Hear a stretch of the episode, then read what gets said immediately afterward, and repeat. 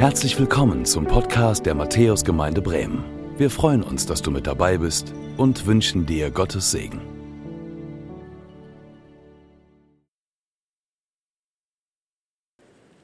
Hallo und guten Morgen. Ey, es ist toll, so in eine so volle Kirche zu blicken. Es freut mich, dass du da bist. Es freut mich, dass ihr da seid, dass ihr auch online zugeschaltet seid zu diesem Gottesdienst. Ähm, und es ist wirklich ein Vorrecht für mich und ich freue mich total darauf, die Predigtreihe fortsetzen zu dürfen. Unsere Predigtreihe, wer es gemacht hat. Und heute Gott ist dreieinig. Und unser Vorstand, der Andreas, kam vorhin schon zu mir und sagte, oh, da hast du aber ein ordentliches Thema dir ausgesucht für heute. Ähm, und danke, dass ihr für mich betet.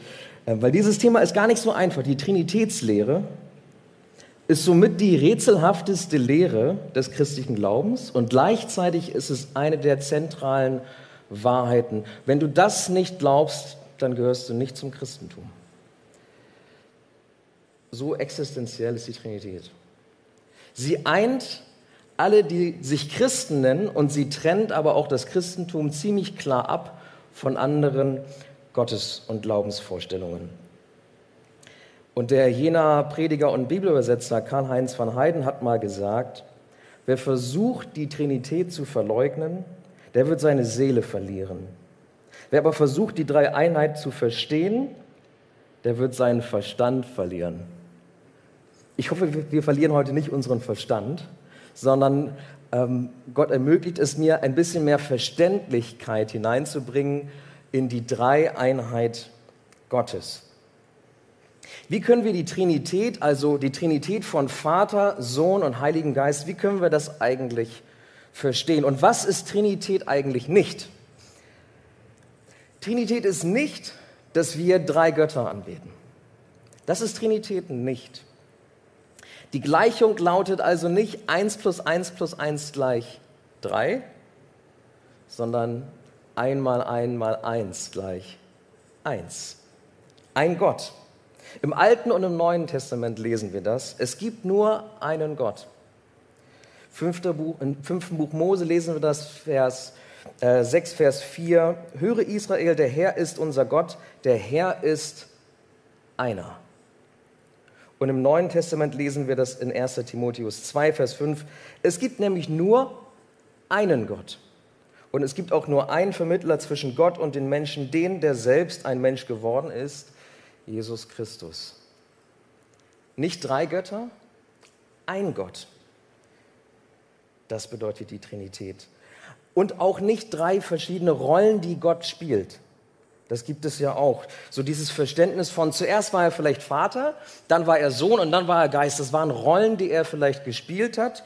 Oder auch manchmal versucht man, weil das so ein schwieriges Thema ist, es so zu erklären, dass man sagt, ja, also ähm, es gibt ja auch Eis und Wasser und Wasserdampf, drei verschiedene Aggregatzustände.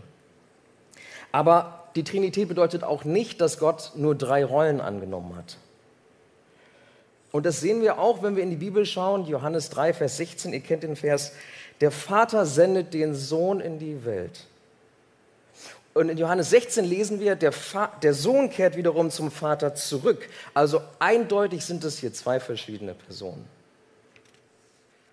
Das sehen wir ganz klar. Und beide senden den Heiligen Geist, beziehungsweise der Vater sendet den Heiligen Geist im Namen Jesu, das lesen wir in Johannes 14. Das heißt, auch der Geist ist eine eigene Person. Drei unterschiedliche Personen, ein Gott. Und wir merken auch, gerade auf den Geist bezogen, wenn dort steht, er sendet den Geist, er der Geist ist keine Kraft irgendwie, sondern er ist ein Er, er ist eine Person, kein Es, sondern ein Er. Und drittens, was die Trinität auch nicht ist, ist, der Vater, Sohn und der Heilige Geist sind nicht jeweils ein Drittel Gott. Könnten wir ja auch sagen. Ein Drittel Gott. Das sind sie auch nicht, sondern, das lesen wir in Kolosser 2, Vers 9, dabei ist es doch Christus, in dem die ganze Fülle von Gottes Wesen in leiblicher Gestalt wohnt. Jesus ist ganzer Gott. Der Vater ist ganzer Gott. Der Geist ist ganzer Gott, nicht jeweils ein Drittel. Und weil dieser Begriff der Trinität so viele Fragen aufwirft, sprechen wir auch viel häufiger, und den Begriff kennst du vielleicht auch hier in der Gemeinde, von der Dreieinigkeit. Das hilft es uns deutlich besser zu verstehen. Dreieinigkeit, dieses Wort, weil drei Personen, die doch eine Einheit bilden, wenn man dieses Wort mal auseinander nimmt und trennt. Wie ist Gott? Er ist drei in Person. Und jeder von den Personen ist Gott. Das lesen wir auch in der Bibel. Ähm, Gott unser Vater heißt es in Galater 1, Vers 1. Mein Herr und mein Gott, sagt Thomas, als er Jesus wieder sieht in Johannes 20. Warum hast du dich verführen lassen, den Heiligen Geist zu belügen? Du hast nicht Menschen belogen, sondern Gott. Der Geist ist Gott, ist das, was Petrus zu Hananias sagt in der Apostelgeschichte. Drei Personen, aber eins im Wesen. Und Wesen und Person, das ist nicht dasselbe. Wesen und Person, das ist nicht dasselbe. Denn Gottes Wesen ist, was er ist. Und eine Person ist, wer er ist. Also wenn du so willst, könnte man sagen, Gott ist einmal was und dreimal wer. Und diese Personen, das hatte ich eben schon gesagt, haben ein Bewusstsein, jede für sich. Und wenn du in die Bibel schaust, dann wirst du sehen, jedes Mal, wenn wir vom Vater, vom Sohn, vom Heiligen Geist sprechen, dann, dann sprechen sie von ich und sprechen von du. Sie haben ein eigenes Bewusstsein. Sie sind eine eigene Person. Und das Westminster Bekenntnis das drückt es so aus. Es gibt ja viele Glaubensbekenntnisse und wenn du mal schaust, auch in die Geschichte der Glaubensbekenntnisse, einige der früheren waren viel, viel ausführlicher. Da wird es einmal nochmal klar. Im Westminster Bekenntnis von 1647, da steht es so. In der Einheit der Gottheit sind drei Personen von einem Wesen, einer Macht und Ewigkeit. Gott der Vater, Gott der Sohn und Gott der Heilige Geist. Der Vater, und das haben wir von Ralf gehört in der ersten Predigt dieser Reihe, der Vater ist von niemandem weder gezeugt noch ausgehend. Der Sohn ist in Ewigkeit vom Vater gezeugt. Der Heilige Geist geht in Ewigkeit vom Vater und vom Sohn aus. Was wir da merken ist, die Personen unterscheiden sich nicht nur dadurch, dass sie ein eigenes Bewusstsein haben, sondern die Dreieinigkeit beschreibt ein Wesen, drei Personen, die sich unterscheiden in ihrer Beziehung, in der sie zueinander stehen. In der Beziehung, in der sie zueinander stehen. Und dieses Wesen Gottes, der eins ist, äh, der eins ist im Wesen, das haben wir letzte Woche gehört, das habe ich euch nahegebracht ähm, in Exodus 34. Dieses Wesen offenbart Gott Mose. Wenn du letzte Woche dabei warst, dann hast du ähm, das mitbekommen. Und die Personen wiederum, die werden uns offenbar im Laufe der Geschichte der Bibel und sie sind Teil eines Planes. Ein Gott, drei Personen, ein Plan. Und um diesen Plan soll es heute gehen. Der Plan, der uns in der letzten Predigtreihe an den Anfang geführt hat, wo Gott sich in seinem Wesen offenbart hat, das haben wir letzte Woche gehört, und wo er sich in seinen drei Personen ganz offenbart, dazu kommen wir heute. Denn Gottes Plan, dieser eine Plan, da war doch was. Und ich möchte euch so ein bisschen zurückblicken nochmal in unsere erste Predigtreihe. Dieser eine Plan die Rückkehr zum Ursprung. Denn da lesen wir in 1. Mose 1, Vers 26 den ersten Hinweis auf die Dreieinigkeit. Vielleicht denkst du, ach, die Dreieinigkeit, ähm, äh, die, die war nur im Neuen Testament, als Jesus kam. Nein, wir finden bereits ganz am Anfang diesen Hinweis auf die Dreieinigkeit Gottes. Denn dort lesen wir, und Gott sprach, lasset uns Menschen machen. Ein Bild das uns gleich sei. Lasset uns Menschen machen. Uns, dieser dreieinige Gott, uns, dieser Gott, der Gemeinschaft hat in diesen drei Personen. Und wie sieht dieses uns eigentlich aus? Vielleicht hast du dich mal, das mal gefragt. Wie sieht diese Gemeinschaft aus, die Gott bereits hatte vor der Schöpfung der Welt? Denn er hat uns nicht geschaffen, weil er alleine war und uns brauchte. Er hatte bereits Gemeinschaft mit sich. Und dieses uns ist gekennzeichnet von grenzenloser Liebe untereinander, die diese, die Vater, Sohn und Heiliger Geist miteinander teilen. Von selbstloser Hingabe. Von einer Einheit, die perfekt ist zwischen diesen drei Personen. Von einem tiefen Frieden, einer tiefen Harmonie, die sie haben. Von, einer, von einem persönlichen Austausch, einer Kommunikation, wo sie miteinander sprechen. Das erleben wir auch im Neuen Testament, wie Jesus mit seinem Vater spricht. Von einer tiefen Demut und einem Dienst aneinander. Sie dienen einander, das merken wir. Der, der Sohn, der Geist dient dem Vater, der Vater dient auch ihnen. Und da ist eine echte Beziehung da. Da ist eine echte, keine geschönte, eine echte Beziehung da. Und ich weiß nicht, wie es euch geht, aber wenn ich euch dieses uns, diese Gemeinschaft beschreibe, die, die die Dreieinigkeit auszeichnet, dann merkt ihr vielleicht, hey, das sind doch eigentlich Dinge, die wünschen wir uns auch, oder? Das sind doch eigentlich Dinge, die wünschen wir uns auch. Nach denen sehen wir uns doch auch, oder nicht?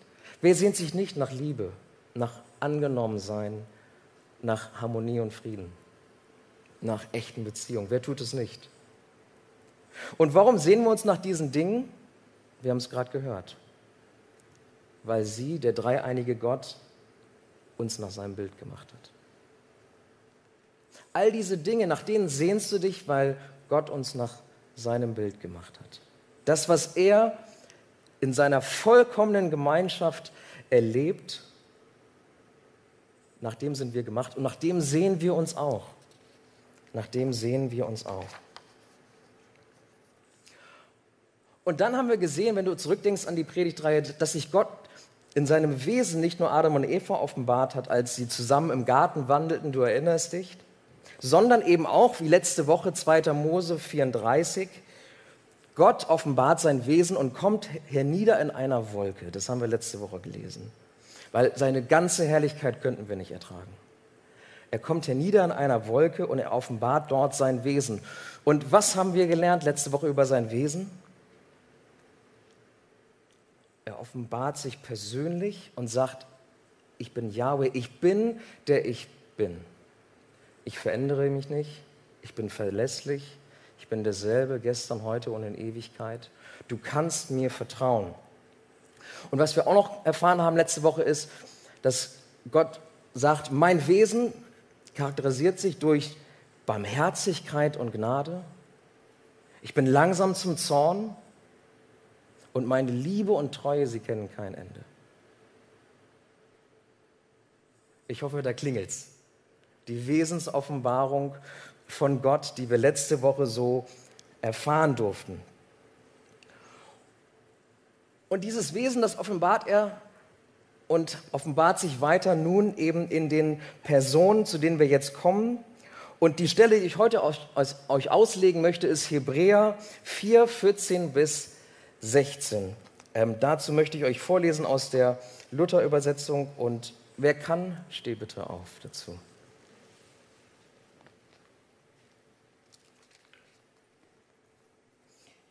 Hebräer 4, 14 bis 16. Weil wir nun einen großen Hohepriester haben, Jesus, den Sohn Gottes, der durch die Himmel gegangen ist, Lasst uns an dem Bekenntnis festhalten. Denn wir haben nicht einen Hohepriester, der nicht mitleiden könnte mit unseren Schwachheiten, sondern der in allem genau wie wir versucht worden ist, doch ohne Sünde. Darum lasst uns mit frohem Vertrauen vor den Thron der Gnade treten, damit wir Barmherzigkeit empfangen und Gnade finden zu der Zeit, wenn wir Hilfe nötig haben. Ihr dürft euch wieder setzen.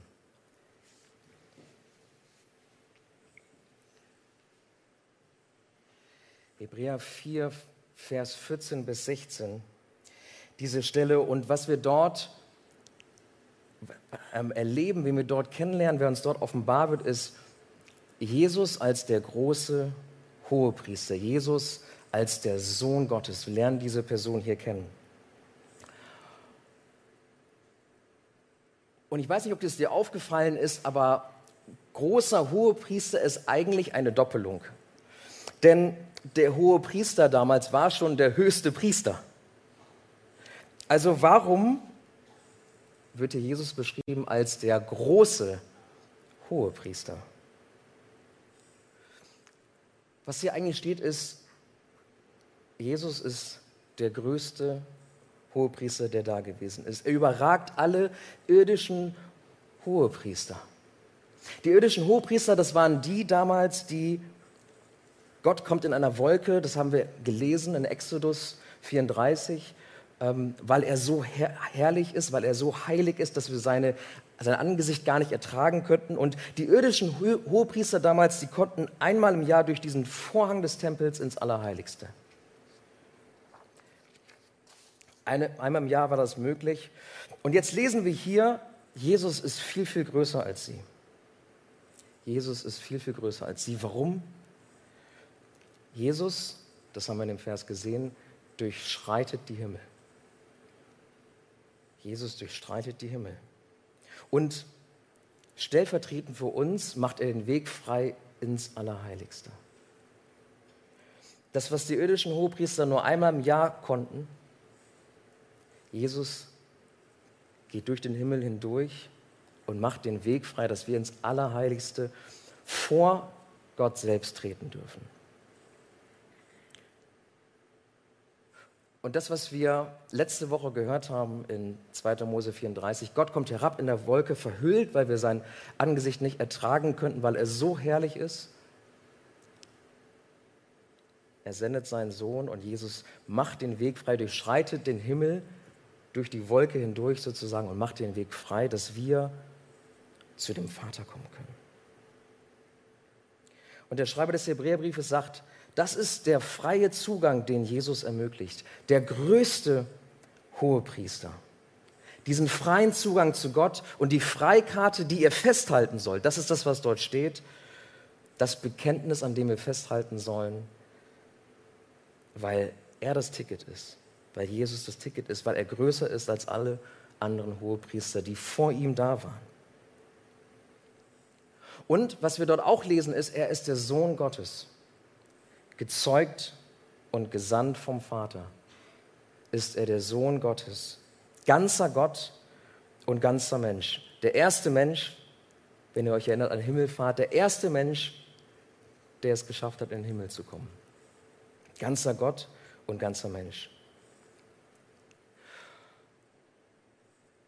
Und in Hebräer 4, Vers 15 lesen wir dann, dieser Mensch, dieser ganze Gott, dieser ganze Mensch, er kam auf die, auf die Welt und er hat alles erlebt, was auch wir erlebt haben. Er ist versucht worden in allen Dingen, in denen auch wir versucht worden sind, aber er ist nicht schuldig geworden.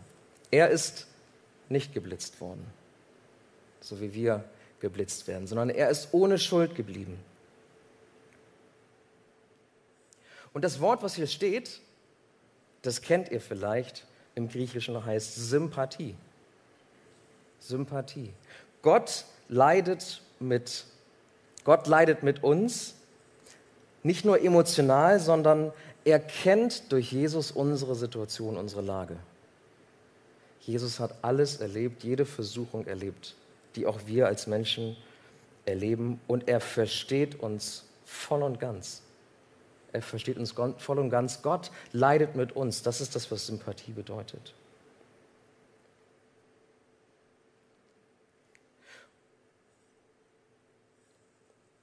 Und durch Jesus können wir hindurchschreiten durch den Himmel und wir können voll Zuversicht treten vor den Thron der Gnade. Vielleicht ist dir dieses Wort auch aufgefallen. Den Thron der Gnade.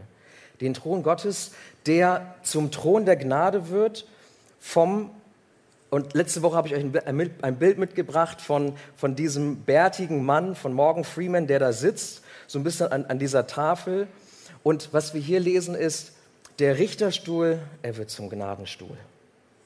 Der Richterstuhl, er wird zum Gnadenstuhl, so sagt es Luther. Der Thron der Gnade, zu dem wir jetzt hinzutreten dürfen, weil Jesus hindurchschreitet durch den Himmel, durch diese Wolke hindurch, die vorher die Herrlichkeit Gottes verhüllt hat für uns. Und vielleicht seht ihr dort zwei Begriffe, die müssten euch auch von letztem Sonntag bekannt sein. Barmherzigkeit und Gnade. Und wenn ihr euch daran erinnert, was bedeutet nochmal Barmherzigkeit und was bedeutet nochmal Gnade? Barmherzigkeit, wenn ihr euch erinnert, Eltern, der Vater, die Mutter, die Fürsorge tragen für ihr Kind. Gnade, der Stärkere, der sich kümmert um den Schwächeren. Und was wir hier erleben ist, Gott selbst wird dieses Kind in Jesus. Gott selbst wird dieses Kind, dieses hilflose Kind in Jesus. Und Gott selbst wird der Schwache in Jesus. Er erlebt alle Schwachheit. Er erlebt alle Schwachheit. Er wird Kind und er erlebt Schwachheit, ohne jedoch sie zu versündigen.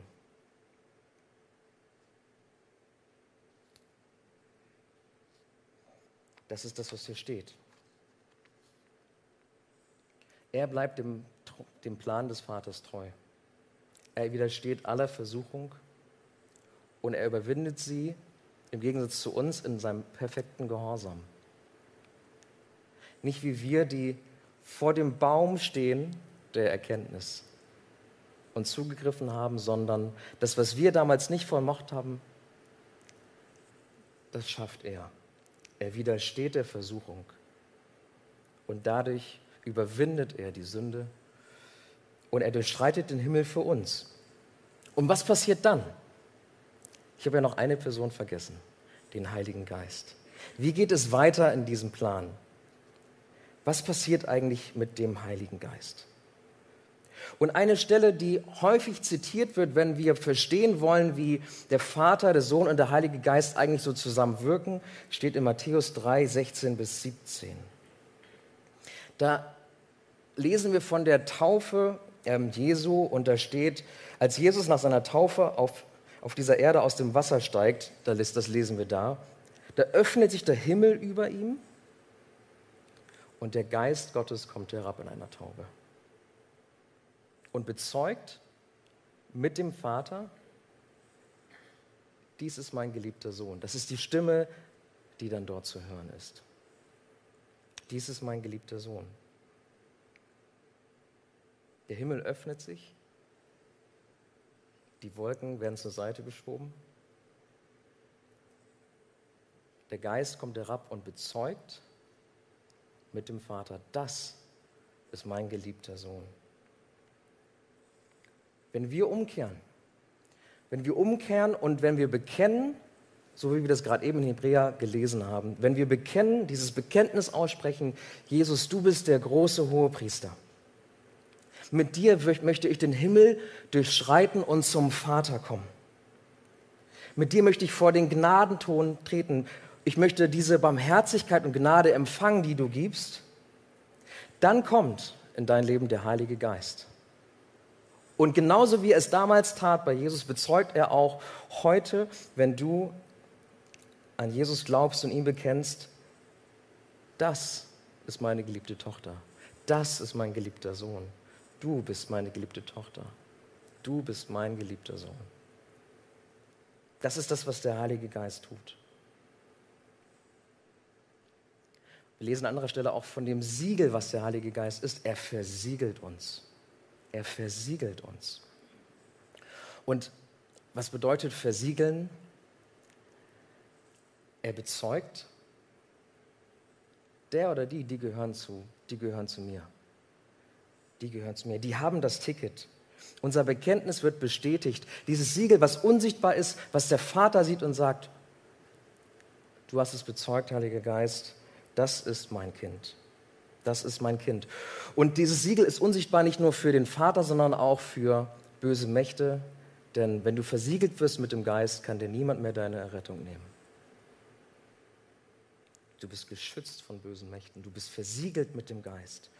Und nach außen ein sichtbares Siegel für andere Menschen. In dem lebt der Geist, in dem ist jetzt was anders. In dem ist jetzt was anders. Da, da passiert was. Der ist nicht mehr der, der er vorher war. Sie ist nicht mehr die, die sie vorher war. Eine äußerliche Veränderung, die uns hilft, immer mehr zu werden, wie Gott selbst ist, seinem Ebenbild immer ähnlicher zu werden. Und eine Stelle, die das nochmal sehr gut beschreibt, ist Hebräer 10. Wenn wir also sozusagen einige Kapitel weiter gehen von Hebräer 4 zu Hebräer 10, da lesen wir das. Was passiert, nachdem nun Jesus hindurchgeschritten ist durch den Himmel und den Weg freigemacht hat? Da steht, 14 bis 17 sind die Verse, für immer und ewig hat Christus mit dem einen Opfer alle Menschen, die zu Gott gehören sollen, in eine vollkommene Gemeinschaft mit ihm gebracht. Diese vollkommene Gemeinschaft, dieses uns, die vollkommene Gemeinschaft Gottes, die er mit sich hat, in die dürfen wir hineintreten. Und das bezeugt auch, hier lesen wir das, der Heilige Geist. Denn in der Schrift heißt es zunächst, der neue Bund, den ich dann mit meinem Volk Israel schließen werde, wird ganz anders aussehen, spricht der Herr. Dieser neue Bund, der erste Bund, Gott offenbart sein Wesen Mose, 2. Mose 34, was wir gelesen haben, der gescheitert ist. Ihr wisst es noch. Er will es oben unterschreiben, unten brechen sie bereits den Bund. Dieser Bund sozusagen, der ein Neustart war bereits von dem, was wir im Garten erlebt haben, wo es auch schon nicht geklappt hat. Und jetzt lesen wir hier von dem neuen Bund, dem neuen Bund, den der große Hohepriester Jesus erwirkt hat und den der Heilige Geist bezeugt. Und dann heißt es weiter, der neue Bund, den ich dann mit meinem Volk Israel schließen werde, wird ganz anders aussehen, spricht der Herr. Ich schreibe mein Gesetz in ihr Herz. In manchen Übersetzungen steht auch in unser Innerstes hinein. Es soll ihr ganzes, unser ganzes Denken und Handeln bestimmen. Und dann heißt es in Vers 17, ich vergebe ihnen ihre Schuld und ich denke nicht mehr an ihre Sünden. das, was passiert, wenn wir umkehren, wenn wir uns stützen auf diesem neuen Bund, wenn wir Jesus bekennen, dieses Ticket, der durch den Himmel schreitet, der den Weg frei macht zum Gnadenthron. Wir werden versiegelt und das, was hier steht, ist und was wir auch gestern schon, die, die dabei waren, im Männerfrühstück gehört haben, eine Herztransplantation, die der Geist bewirkt. Unser Herz wird erneuert. Unser Innerstes wird erneuert und unser Denken und Handeln wird jetzt anders gestimmt, wird jetzt anders bestimmt und geleitet und gelenkt. Das ist das, was wir hier lesen. Und so wirken Vater, Sohn und Geist zusammen und so wird der Plan, dieser eine Plan, der von vornherein der Plan war, wird erfüllt. Und die Schuld, die wir auf uns geladen haben, er gedenkt dieser Schuld nicht mehr. Was heißt das? Ich habe euch nochmal, auch weil es dir so gefallen hat, mein Blitzerfoto mitgebracht. Ihr erinnert euch vielleicht. Und vielleicht wisst ihr das auch, so ein Blitzerfoto kommt ja nicht allein. Da kommen, ähm, also wer darin Routine hat, und ich hatte ein bisschen Routine, ähm, bekommt das wunderbare Foto, ja, bekommt einen Zeugenbefragungsbogen. Und manchmal kann man auch direkt überweisen, wenn, man, wenn, sie, wenn sie schon wissen, wer es war und wer es verbrochen hat. Und wer häufiger geblitzt wurde, ich kriege immer sofort die Überweisung, weil sie schon wissen, wer es war. Äh, jetzt natürlich nicht mehr. Ähm, genau. Was bedeutet das nun für unser Blitzerfoto?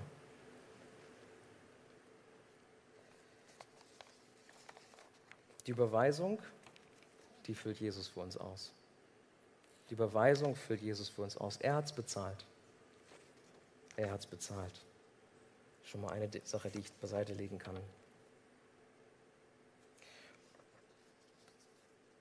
das Zeugnis, dass Jesus das bezahlt hat, der Zeugenbefragungsbogen, hat der Geist ausgefüllt. Das ausgefüllt. Und mein schönes Foto, Gott löscht es. Er zerreißt es und sagt, das Foto, die Dokumentation deiner Schuld, daran will ich mich nicht mehr erinnern.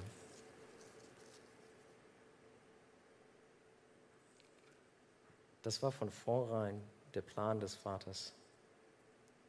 Der Plan des Vaters,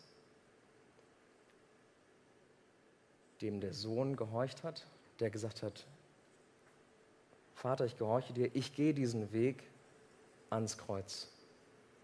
Du hast es versucht, du hast, dich, du hast dein Wesen offenbart, du kamst hinab zu Mose und sie haben es nicht kapiert. Also habe ich mich ganz hinabgebeugt auf diese Welt, bin Mensch geworden, bin schwach geworden, bin Kind geworden und ich bin ans Kreuz gegangen, ich habe dir gehorcht, perfekten Gehorsam ausgeübt. Das ist der Sohn Jesus. Und der Geist, der uns versiegelt, der bestätigt, wenn du umkehrst und Jesus bekennst und dich an ihn klammerst, der oder die, die gehören wirklich zu mir der oder die, die sind für den Teufel nicht mehr zu haben. Wir sind errettet.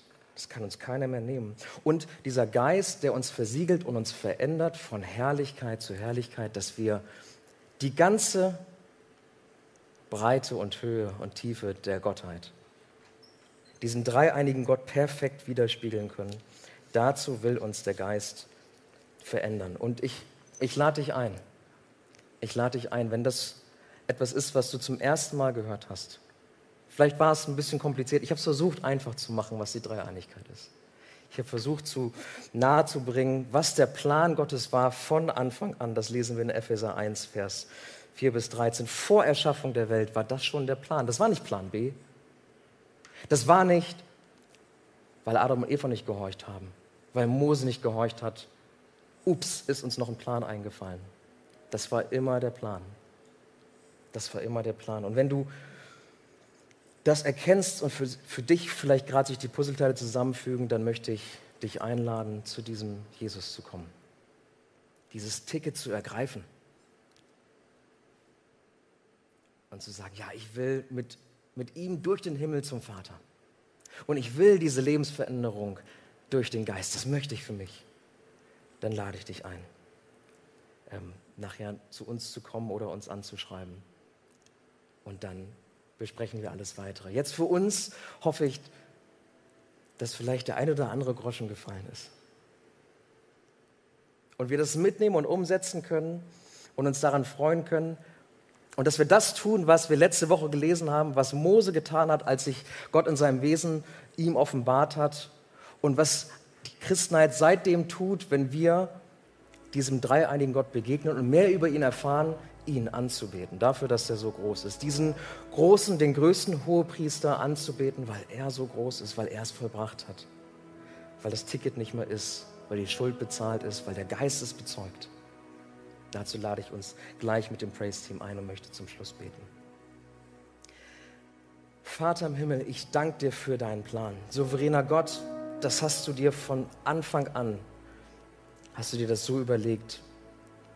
Ich danke dir dafür, dass du uns geschaffen hast und dass wir, dass wir deine, deine Gottheit, deine perfekte, vollkommene Gemeinschaft widerspiegeln dürfen. Dass du sie in uns hineingelegt hast, diese Sehnsucht nach Liebe, nach Annahme, nach all dem, was, was dein perfektes Wesen so ausmacht. Und ich danke dir dafür, dass du dich in deinem Wesen uns offenbart hast und dass du uns nachgegangen bist dass du deinen Sohn gesandt hast. Und dass, wenn wir uns an ihn klammern, wir den Himmel durchschreiten dürfen und vor deinen Thron kommen dürfen, Vater.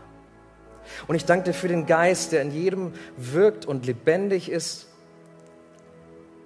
der dich bekennt, Jesus, der uns versiegelt, der uns schützt vor bösen Mächten, der uns verändert aus unserem Inneren heraus, das tun zu wollen und so denken zu wollen, wie es dich ehrt, wie es dich ehrt, Gott.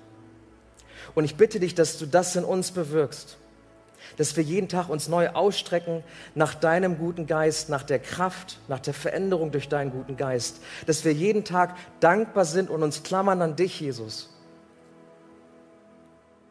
Und dass wir mutig und voller Zuversicht vor den Gnadenton treten, Vater, der, der du souverän bist, der die ganze Welt in der Hand hältst, unser Leben in der Hand hält.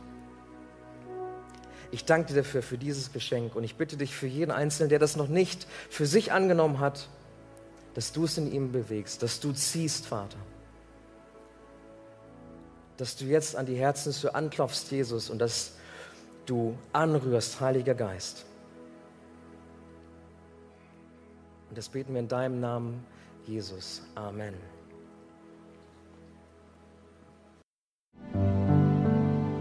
Danke fürs Zuhören. Wir hoffen, dass du heute inspiriert und ermutigt wurdest durch Gottes lebendiges Wort. Unser Gebet ist, dass es viel Frucht bringt. Weitere Infos findest du unter www.matthäus.net.